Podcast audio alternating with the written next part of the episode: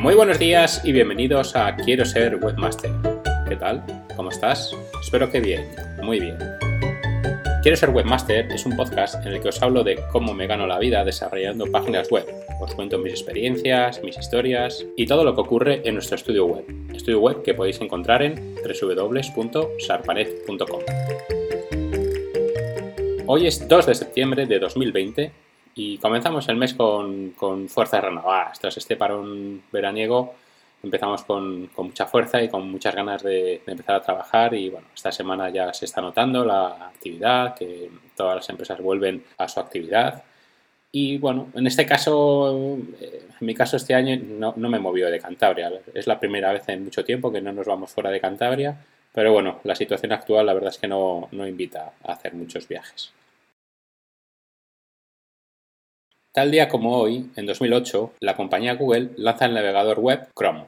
Chrome es un navegador de código cerrado y gratuito, con tanto seguidores como detractores. A día de hoy tiene más de 900 millones de usuarios en todo el mundo y es el navegador más utilizado. En mi caso debo admitir que no lo uso. Solo lo uso para comprobar que las webs que he desarrollado se ven bien en ese navegador. Y bueno, la razón por la que no lo utilizo es que mm, noto que cuando lo uso y abro varias pestañitas, va mucho más lento. Además me descargué un programita que te dice la memoria que está usando cada programa y comprobé que, el uso de memoria que hace Google Chrome es muy superior a mi navegador de cabecera que es Firefox de Mozilla. Bueno, para mí es un navegador que es mucho más liviano, pero que tiene una contra. No tiene tantas extensiones como Google Chrome. Las extensiones, si no lo sabéis, eh, son pequeñas aplicaciones que realizan tareas muy específicas mientras navegas. Hay miles de ellas, hay miles de extensiones y para, casi todo de lo, para, casi todo lo que podamos imaginar. Las extensiones que yo uso eh, son, por ejemplo, un corrector gramatical, que es muy útil para no cometer ninguna falta de ortografía e incluso te corrige faltas de, expresión. Em, también tengo un bloqueador de pop-ups, una extensión para convertir todos los sitios cifrados eh, eh, con el prefijo HTTPS. Eh, también tengo una extensión que se llama Cookie Auto Delete, auto de, escrito autodelete, y lo que hace es que te borra automáticamente todas las cookies después de cerrar cada pestaña. Esta aplicación está muy bien, sobre todo para, mm, para webs nuevas que no, que no estamos visitando muy a menudo. Pero claro, si tienes instalada esta, aplicación y sueles eh, acceder a Facebook o a, tu banco y tienes los, cookies, los datos guardados de acceso, por ejemplo, te va a detectar que eres una, nueva visita y te pedirá que aceptes las cookies y te volverá a pedir todos los datos de acceso. E incluso, por ejemplo, en el dato de Facebook, lo que te hace es que, como tienes seguramente activada la doble seguridad de acceso, te pedirá que siempre escribas el, numerito que te han enviado por SMS a tu móvil. Pero bueno, esta aplicación tienes una lista blanca donde puedes añadir esos dominios y bueno, las cookies pues no te las borra. Tengo otra aplicación que se llama Clear Cache, se escribe Clear Cache. De todas formas os voy a dejar los nombres en, las notas del podcast. Y, este Clear Cache lo que hace es que elimina la caché del navegador con un solo botón. Esto, lo que, esto me viene muy bien, me es muy útil porque cuando estoy desarrollando páginas web y hago modificaciones, muchas veces se queda la memoria caché en el, en el ordenador, en el navegador, y cuando la voy a ver, pues no veo cambios. De esta forma vacío la caché y así no veo la versión anterior, la veo modificada. Eh, otra, eh, otra extensión eh, que, uso muchísimo, la uso a diario, es que te convierte todas las páginas web que estás viendo a modo nocturno. Es decir, todos los colores blancos te los transforma en negros, los negros te los suele transformar en blancos o en unos colores más, más, más claritos, no tan, no tan claritos como el blanco, más oscuritos, y de tal forma que esto hace que no se te canse tanto la vista cuando estás leyendo. la extensión se llama Dark Reader, escrito Reader. También es una extensión que bueno, es un poco friki, y se llama Flag Fox. Flag como bandera, F-L-A-G, Fox. Y lo que te hace es que te muestra en el navegador junto a la, barrita de arriba donde ves la URL, la dirección de la página web, te pone una banderita. Y es la banderita del país donde está alojada la, página web. Además, si, le das sobre el botón derecho a, esa banderita, eh, te aparece la opción para ver la posición de la web en Alexa, por ejemplo, o las búsquedas más utilizadas eh, para acceder a, esa página web. También puedes ver el juiz. El juiz, para los que no lo sepáis, es, son los datos eh, del dominio, ¿vale? Los, los datos que, con los que se dio de alta ese dominio. Te dice los DNS que usa, a qué, es decir, a qué servidor está apuntando, dónde está registrado el dominio, dónde está hospedado. Y bueno, antes del, RGPD, del Reglamento General de Protección de Datos, se podía incluso ver el titular del dominio y el email de contacto. Pero ahora mismo a nivel de España y Europa no se puede ver. Y bueno, unas cuantas más extensiones más relacionadas con YouTube, por ejemplo, que te permite descargar los vídeos de YouTube o en MP3. Eh, te permite también, tengo otra aplicación que te permite gestionar las descargas, de tal forma que si la velocidad no es demasiado rápida, te va a eh, gestionar las descargas para que se descargue lo, más rápido posible y que no se corten en ningún momento. Bueno, os invito a que entréis en, la, página de extensiones, tanto de Google Chrome como de Mozilla, y bueno, pues echéis, un vistacillo a todas las extensiones que hay, seguro que más de una os, os van a ayudar.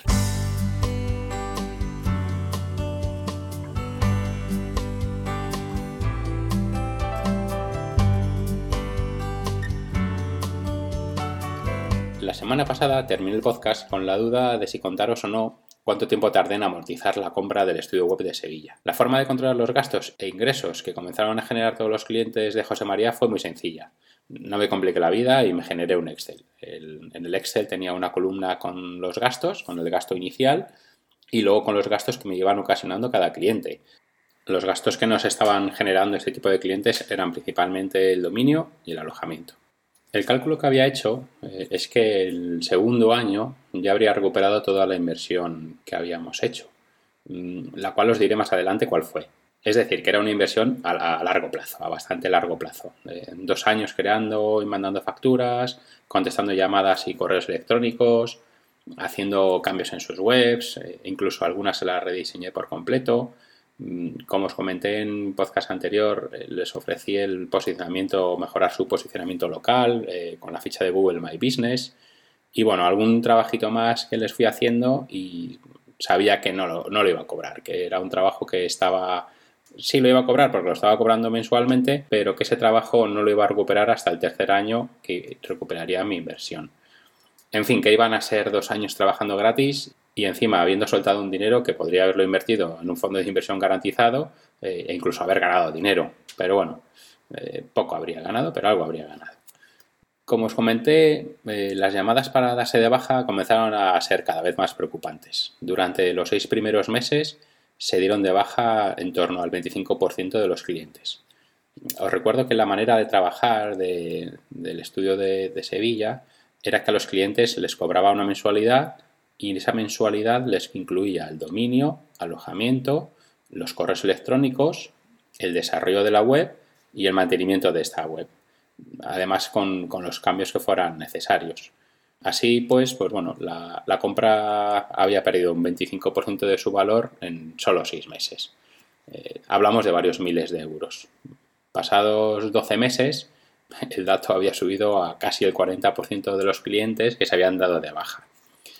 La razón que me daban cuando llamaban por teléfono o mandaban un correo electrónico era siempre la misma. Era, sobre todo era siempre la misma. Era que querían trabajar con alguien de Sevilla, con alguien cercano y que, nosotros estábamos muy lejos. Yo les intentaba explicar que esta lejanía, que bueno, pues no, que no, tenía ninguna importancia, que podíamos seguir trabajando juntos, podíamos seguir eh, contactando por teléfono o, por correo electrónico, pero ellos preferían tener a alguien cercano que les fuera a ver y en fin, tener algo, algo de calor, algo, algo cercano. Claro, yo con, esto no había contado. Mi experiencia no me había dicho que una empresa de Sevilla no quería que un estudio web de Cantabria no, no, no le quisiera, no le hiciera la página web. Mm, en fin, pensándolo después, quizá lo mejor hubiera sido haber seguido trabajando con ellos, con estos clientes, utilizando el mismo nombre que se utilizaba hasta, hasta entonces, que era el nombre del estudio Sevilla, ¿no? Haberles dicho que era un nuevo socio en la empresa y bueno, que yo sería su nuevo contacto mientras José María se tomaba un tiempo de descanso. Eh, no sé, pero bueno, como dicen en mi pueblo, visto los huevos, macho seguro.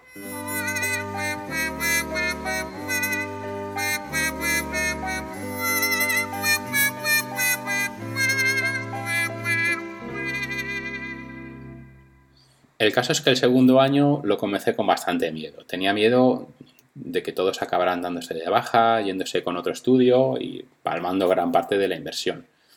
Por suerte, ese segundo año solo hubo un 10% de clientes que se dio de baja. A lo largo de todo el año solo fue un 10%. Esto hizo que estuviera bastante más tranquilo y bueno, habíamos llegado al segundo año prácticamente con el 50% de la facturación que cuando la compramos y se había amortizado en torno al 70% de la inversión en dos años. A ver, no estaba mal este dato, pero claro, eh, ese 30% de facturación se había perdido y yo había contado con él. Entonces sabía y calculé que tenía que estar trabajando varios meses más de forma gratuita hasta que recuperase mi dinero. Hay que tener en cuenta un dato y es que durante estos dos años algunos de los clientes sevillanos nos habían recomendado a otras empresas y les habíamos hecho su página web. Estos ingresos no los había anotado en la cuenta de gastos e ingresos, entonces era algo más del 70% y esto era algo que me aliviaba bastante. Al acabar el tercer año de pasada la compra, eh, ya habíamos recuperado el total de la inversión. Y desde entonces apenas nada, un 5% de los clientes desde entonces han dado de baja, muy poquitos. Y a estas alturas ya, después de más de 5 años desde la compra, la inversión está más que amortizada y yo creo que los clientes que hay ya, es muy difícil que se vayan. Además, estos clientes nos van recomendando a más empresas y algunos clientes antiguos incluso han abierto nuevas empresas para lo que han contado con nosotros para el desarrollo de su página web. Eh, bueno, al final os daré las cifras, ¿vale? Eh, os diré la, cuál fue el total de la inversión eh, de la compra del estudio y qué porcentaje suponía en su facturación anual. la compra del estudio fueron 200 euros masiva. Esto suponía el 175% de su facturación anual. Es decir, que si no se hubiera dado ningún cliente de baja, habría amortizado la compra pasado poco más de 20 meses. Pero al final la cosa se alargó a 36, es decir, 16 meses más, que supone un año, un año y cuatro meses. Pasados esos 36 meses, ya había facturado el total de la compra y había recuperado prácticamente el 100% de la inversión. Estas cifras eh, son a grosso modo, ¿vale? No, no son 100% exactas, pero bueno, yo creo que os servirá para que os hagáis una idea por lo que os he dicho más en, en, podcasts anteriores, que si en algún momento decidís eh, absorber o comprar un, otro estudio web u otra empresa, que tengáis en cuenta muy bien el tipo de cliente, cuánto tiempo lleva trabajando con esa empresa, qué tipo de relación tiene con la empresa, por si os interesa más o, o bien seguir trabajando con el nombre de la empresa anterior o trabajar con la vuestra nueva, también tener en cuenta si están en vuestra misma ciudad o en vuestra misma provincia o en una diferente. En fin, lo que os he ido explicando, lo que os he ido explicando durante todos estos podcasts para que em, bueno, pues, os, he, os, he, dado un poquitín mi experiencia y probablemente gente que sea experta en este tema pues dirá que, claro, que, que cómo no me había dado cuenta de eso antes, ¿no? La verdad es que si volviera atrás en el tiempo sí que volvería a comprar el estudio, pero vamos, sin dudarlo. Eh, además, el dinero, bueno, pues le ayudó, el dinero que, le di por la compra del estudio le ayudó a un buen amigo que lo necesitaba y para mí, aunque me quitara muchas noches el sueño, acabó siendo una buena inversión, ha acabado siendo una buena inversión, eh, eso sí, a muy largo plazo pero bueno, es que una de mis filosofías en Sarpanet eh, es que el trabajo es a largo plazo. Eh, hay que ser muy paciente y saber que si planto hoy no voy a recoger los frutos eh, mañana. Habrá tenido que pasar un buen tiempo y bueno, no me importa esperar. Soy muy paciente y hasta la... es que además os lo he contado que hasta el tercer año desde que empecé como freelance no tuve un sueldo digno y tres años hay que aguantar mucho. A mí no me importaba. Además, eh, tenía un colchón económico que me ayudaba a mantener esa, esa, continuidad y no decaer un poquitín. Y sabía, al final sabía que lo iba a conseguir y así ha sido. Eh, a día de hoy, pues bueno, tengo un sueldo con el que me da para vivir, ahorro un poquitín y oye, estoy contento. Eh, sé que he hecho y hago y haré muchas cosas mal y quizá el haberme arriesgado a comprar un estudio invirtiendo un dineral que pues bueno, pues eran todos mis ahorros, prácticamente eran todos mis ahorros, quizá no era la mejor decisión, pero bueno, la tomé y me siento muy tranquilo de haberlo hecho. Mirándolo desde una perspectiva después de tantos años, mm, digo que sí, que si volviera atrás eh, lo compraría, pero claro, también me pongo en la tesitura de que si se hubieran dado de baja todos los clientes y si hubiera perdido todo el dinero, pues bueno, está claro que me habría fastidiado mucho y no podría haber hecho nada al respecto. No podría haber pedido que me devolvieran el dinero, el, el estudio al que se lo compré, ni, ni nada por el estilo. Pero bueno, sería algo con lo que hubiera aprendido a, qué hacer y qué no hacer.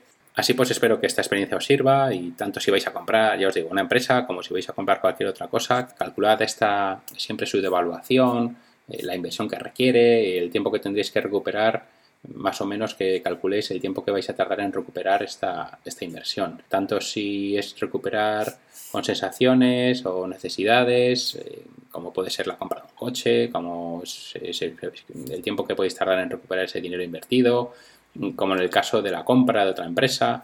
En fin, eh, os aporto mi experiencia.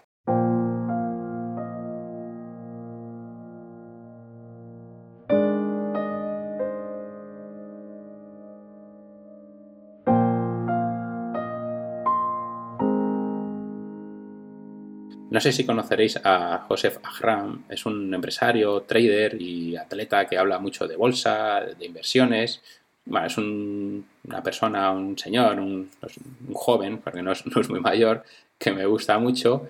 Y un día habló del gran error que cometemos cuando nos compramos un coche. Al comprar un coche lo que ocurre es que nos descapitalizamos. Eh, es decir, que nuestro capital desaparece. Si vamos a comprar, por ejemplo, un coche nuevo que nos cuesta, imaginad, 39.000 euros, pues hay mucha gente que ahorra durante muchos años para comprarse el coche de sus sueños y bueno, a ver, digo 39.000, pero podrían ser 70.000, 100.000 o 15.000, que no hace falta que sea tanto dinero. Y claro, soltar este dinero de golpe, mm, según Ahram, es un grave error. Y lo que nos provoca es que nos deshacemos de un capital que nos podría estar generando beneficios suficientes para pagar el préstamo, los intereses, el mantenimiento del coche. Y bueno, él lo que dice es que deberíamos rentabilizar estos ahorros y puso un ejemplo bastante bueno. Dice, imaginad que compramos un coche de 39.000 euros. Eh, si lo pagamos, nos quedamos a cero. Tenemos 39.000 euros en nuestra cuenta, se lo pagamos al, concesionario, nos quedamos a cero. Es la forma de descapitalizarnos completamente. La otra opción es, por ejemplo, comprar el coche a plazos durante 5 años, por poner un ejemplo, o cogerlo en renting. Eh, esto ya él, no lo hablaba, pero lo añado yo que sería una buena opción la del renting y os hablaré de ella un poquitín más adelante. Imaginemos que de entrada vamos a pagar 6.000 euros y, y vamos a tener una cuota de 390 euros al mes. El coste financiero anual sería de 390 euros al mes por 12 meses, son 4.680 euros, que sumados a los 6.000 euros de la entrada son 10.680 euros. Es decir, que en el año 1 habremos gastado 10.680 euros, si restamos 39.000 euros, que son los que tenemos, a esos 10.680 euros, tenemos a nuestro favor 28.320 euros en nuestra cuenta. Y si ese primer año hemos invertido esa cantidad en un producto financiero que nos pueda dar en torno al 8 o 10%, tendríamos que acabar el primer año con un valor, con, una, con un saldo de 31.152 euros. Lo bueno es que al año siguiente, el año 2, es, eh, solo se van a pagar las cuotas, que serán 390 euros al mes, os recuerdo, por 12, lo mismo, 4.680 euros. Es decir, que al acabar el segundo año tendríamos en nuestra cuenta 26.472 euros. Durante este año lo mismo, eh, habríamos hecho lo mismo que en el año 1, lo habríamos invertido en un producto financiero que nos dé en torno al 8 o 10% y tendríamos 29.119 euros a nuestro favor. Y así lo haríamos sucesivamente hasta terminar de pagar el coche. Mm, vale, sé que, sé que un producto financiero que nos aporte un 10% anual es complicado encontrarlos. Pero bueno, como dicen los viejos, a verlos, haylos.